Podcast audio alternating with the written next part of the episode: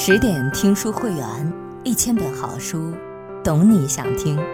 我是主播雅轩，我在美丽的西北小城天水向你问好。今天要跟各位分享的文章是：人生啊，为何不读尽那平凡的世界？作者王勃。龙王救万民哟，清风细雨哟，救万民。一个平平常常的日子，细蒙蒙的雨丝夹着一星半点的雪花，正纷纷淋淋地向大地飘洒着。时令已快到惊蛰，雪当然再不会存留，往往还没等落地，就已经消失得无影无踪了。黄土高原严寒而漫长的冬天，看来就要过去。但那真正温暖的春天还远远的没有到来。天旱了，着火了，地下的青苗晒干了。二零一五年首播电视剧《平凡的世界》在陕北民歌《祈雨调》中拉开序幕，嘹亮的一嗓仿佛一阵黄土迎面而来。我们听到路遥当年自己的声音。这是小说《平凡的世界》开头描写的地方，这是陕北高原的延川县城，一条普普通通的石板街道，留下路遥童年少年的足迹。这里很贫穷，也默默无闻，而那个清涧县石嘴驿镇，并不起眼的小山村，王家堡也不例外。一九四九年十二月三日，贫苦农民的儿子路遥就出生在这破旧的窑洞里。一个普通的生命，在平凡的世界里，有着怎样不平凡的人生呢？苦难。路遥姊妹八个，一个比一个大一岁，家里实在没办法养活。为了有口饭吃，七岁那年，父亲不得不把长子路遥过继给延川的大伯。路遥用文字把这段年少时光描述的细密而痛苦。童年对我来说不堪回首，那是一个非常遥远的早晨，我和父亲一路上要饭吃，到伯父家，我知道父亲是要把我置在这里，但我假装不知道。那天他跟我说，他要上集去，下午就回来。我躲在村里一棵老树后，眼看着父亲踏着蒙蒙的晨雾，夹着包袱，像个小偷似的，从村子里溜出来，过了大河，上了公路，走了。路遥觉得父母把他出卖了，心灵的创伤刺激着他的后半生。我要活下去，别指望靠别人，一切得靠自己。我平静接受了这个冷酷的现实，我独立的做人，从这里开始。事实上，伯父家也很贫穷，但在伯母的支持下，没有正式名字的路遥去延川县马家店小学读书，上了一年级，老师给他起名王卫国，含保家卫国之意。路遥笃定，只有读书才能改变命运。无论怎样艰难，也不能放弃。当路遥以优异的成绩考上延川中学，全村人尽管都饿得浮肿，但仍然拿出自己救命的粮食，分出一升半碗塞到他的衣袋里。路遥忍不住放开声哭了。我猛然间深切地懂得了，正是靠着这种伟大的友爱。生活在如此贫瘠土地上的人们，才一代一代延绵到现在。上了中学，伯母靠要饭供路遥读书，饥饿像无数爪子在揪扯着五脏六腑。有时饿得实在不行了，路遥就去远郊的土地上疯狂地寻觅着、刨挖着野菜、草根，一切嚼起来不苦的东西，统统往肚子里吞咽。在这样苦难的日子里，路遥从没有怨气委屈，依然很乐观。一有时间，他就看《水浒传》《红楼梦》《创业史》等小说，在精神的世界里寻找着无穷无尽的乐趣。希望，一九六六年七月，路遥中学毕业，上任延川县革委会副主任，与一位容貌异常姣好的北京知青林红相爱，并把县上给他去铜川县当工人的指标让给心上人林红。幸福来敲门，好日子唾手可得，但厄运却不请自来，相伴而行。他被县革委会宣布撤职并隔离审查，同一天也收到林红的短交信。路遥痛不欲生，自杀未遂，只有回到故乡当了小学民办教师，并开始早期的诗歌创作。有一次，路遥拿着诗稿车过南京桥，让诗人文平看。文平看完就觉得眼前这位穿着烂棉袄、腰里系根麻绳、话很少的年轻人很有才气。殷一红，你的笔名，那你能不能再考虑个？哦，路遥稍作考虑，把名字一拉，写了路遥。这首署名路遥的诗歌在地方杂志上发表。这个笔名开始正式使用。路遥不分时间地点的创作，这些作品是在干涸的精神土地上长出的几棵稀有的绿草，让路遥在创作的茫茫沙漠里看到希望。一九七三年九月七日，这位贫苦农民的儿子以工农兵学员身份踏进延安大学的校门，真正改变了他的人生方向。他下定决心走文学这条路，当大作家。为此，他付出常人难以想象的代价。大学宿舍床头上堆满伟大文学巨匠的作品，他自己不但刻苦钻研世界名著，还引导其他同学阅读。晚上，为了不干扰其他同学的休息，关了灯，用手电筒在被窝里看书，经常看到第二天凌晨。大学期间。他一年写五十多篇文学作品，在陕西省文艺刊物上发表。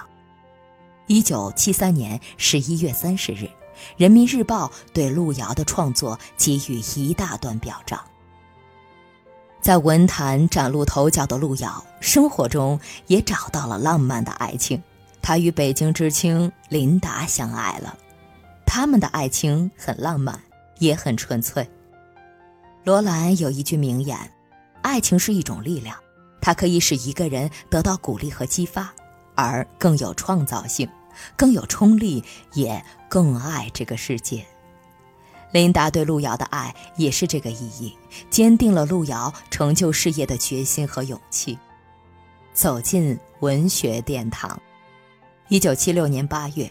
大学毕业的路遥被分配到陕西省作协主办的文学刊物《沿河》担任编辑工作，从此他有了接触柳青、杜鹏程、王问石等陕西著名作家的机会。他把柳青当作自己的导师，学习柳青在创作上的严谨态度和写作技巧，同时学习他与劳动人民打成一片的情感。路遥从黄土地出发。走向他期待已久的文学殿堂，也收获了爱情的喜悦。一九七八年一月，在家乡延川县，路遥和琳达结婚了，不久生下女儿路远。女儿的降生让路遥才思喷涌。一九八零年，路遥发表了惊心动魄的一幕，并获得第一届全国优秀中篇小说奖。这如一场久旱的甘露，滋润他的心田，让他更自信、更坚定，不甘人下的精神支撑他向更高的目标前进。路遥失踪十多天，人们再见他时已不成人样，满嘴燎泡，眼睛红红的，好像一个久病的人。谁也想不到，仅仅二十一天，十三万字的中篇小说《人生》诞生了。主人公高加玲的原型就是路遥。小说发表以后，在全国引起了轰动。路遥家喻户晓，电话不断，信件像雪片一样飞来。一九八三年三月，《人生》获当代中篇小说奖。同年七月，又荣登第二届中篇小说优秀奖榜首。他牛马般的劳动终于得到了回报，也感到了人生的温馨。他不拒绝鲜花和红地毯，但也没有被成功冲昏头脑，而是重新投入一场新的战役。他要建造一座艺术大厦——平凡的世界。从1982年开始，他已经平静而紧张地做各方面的准备工作。他把每年的《延安报》《人民日报》都翻了个遍，并认真做了笔记。路遥曾说。生活可以故事化，但历史不能有半点似是而非的东西。准备工作非常庞杂，他要写的人物百分之九十是原型，不但要采访、搜集材料，还要亲身体验生活，这样塑造的人物才有血有肉，才能活生生走进人们心里，而不是死的蜡像。一九八四年，由路遥改编、吴天明导演的电影《人生》震动影坛。当千千万万的人抱着不同观点、抱着复杂的心情，纷纷不休地谈论高加林、刘巧珍时，路遥又失踪了。他去了哪里呢？囚徒生活。秋风萧瑟，路遥带上两大箱资料和书籍。带着几十条香烟和两罐雀巢咖啡，告别了西安，直接走向他的工作地陈家山煤矿。他要在这里体验生活，在矿医院的一间小会议室里，开始《平凡的世界》第一部初稿的写作。快三年了，他像一个孤独的流浪汉，在荒原上漂泊。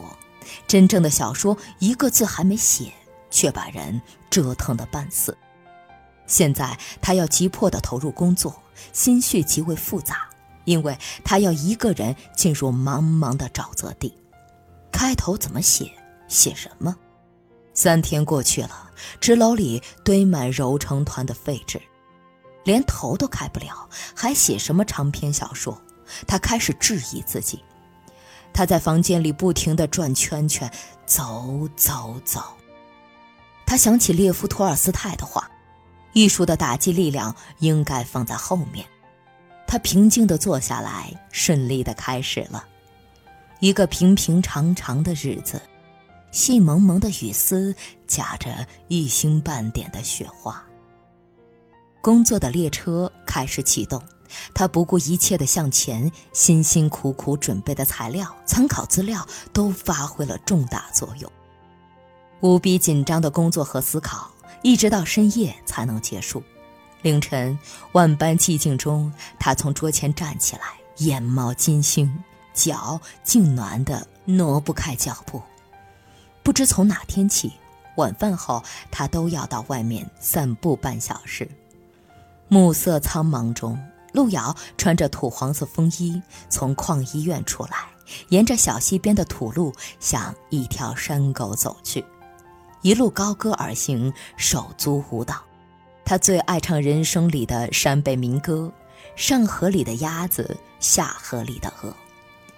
上河里的鸭子，下河里的鹅，一对对毛眼眼找哥哥。路遥唱得生动感人，唱得真实真切，唱得心醉心碎。写作中最受折磨的是孤独、忧伤。也随之而来。他已经在这深山老林里待了很长一段时间，很久没和任何一个人说过话，孤零零地待在房间里，作伴的只有一只老鼠。他有时站起来，望着窗外清寒的明月，长长叹一口气，又坐回桌前，回到那群虚构的男女之间，用心灵和他们对话。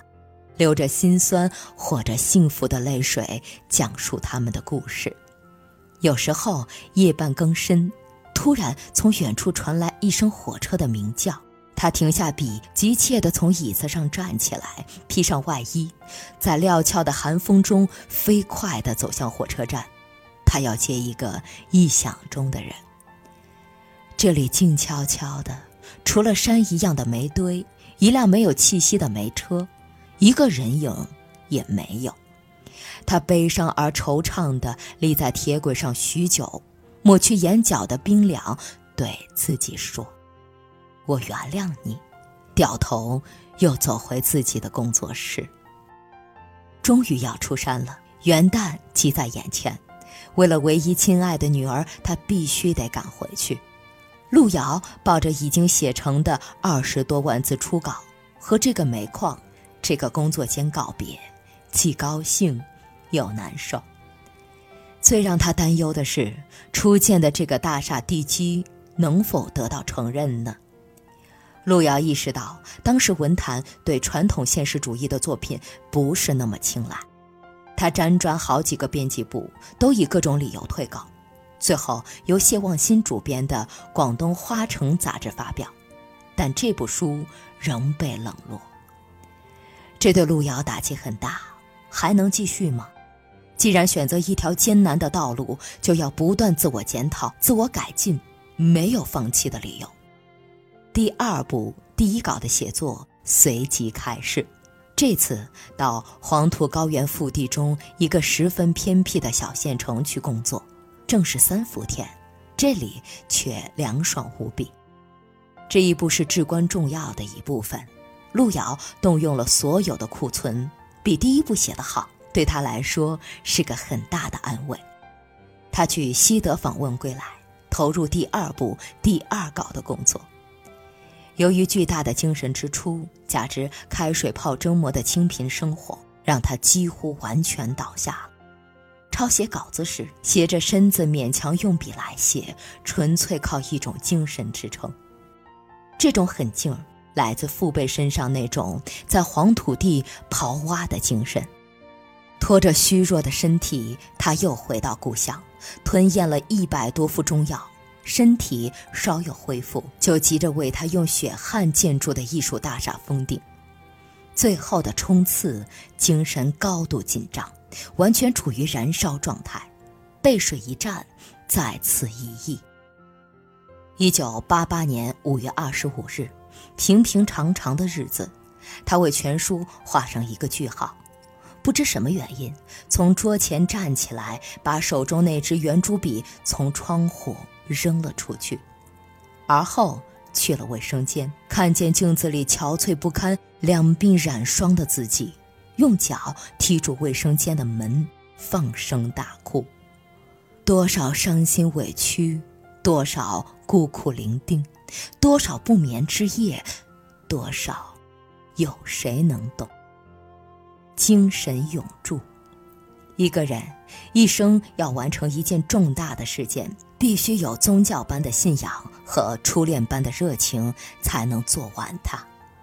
耗时六年的百万字长篇巨著《平凡的世界》，全景式反映了中国近十年间城乡社会生活的巨大历史性变迁。小说时间跨度一九七五年至一九八五年。刻画了近百名各阶层普通人在大时代历史进程中走过的曲折道路。一九九一年三月九日，在四年一度的最高文学奖茅盾文学奖中，小说《平凡的世界》以榜首位置直抵中国当代文学最高峰。这是一部具有内在魄力、博大恢宏的史诗般品格的现实主义力作。一九九二年十一月十七日二十分，路遥因长期艰辛的创作使他积劳成疾，终因肝硬化、腹水引起肝功能衰竭，在西安西京医院猝然离世，年仅四十二岁。中国文坛上一颗璀璨的星从天宇间陨落，他的名言。像牛一样劳动，像土地一样奉献，早已广为流传。今天，我们从这位英雄身上汲取精神元素，以增加自己骨骼的硬度与灵魂的光泽。他与命运抗争的精神代代相传，鼓舞着一代又一代年轻人走向成功。好了，今天的文章就分享到这里。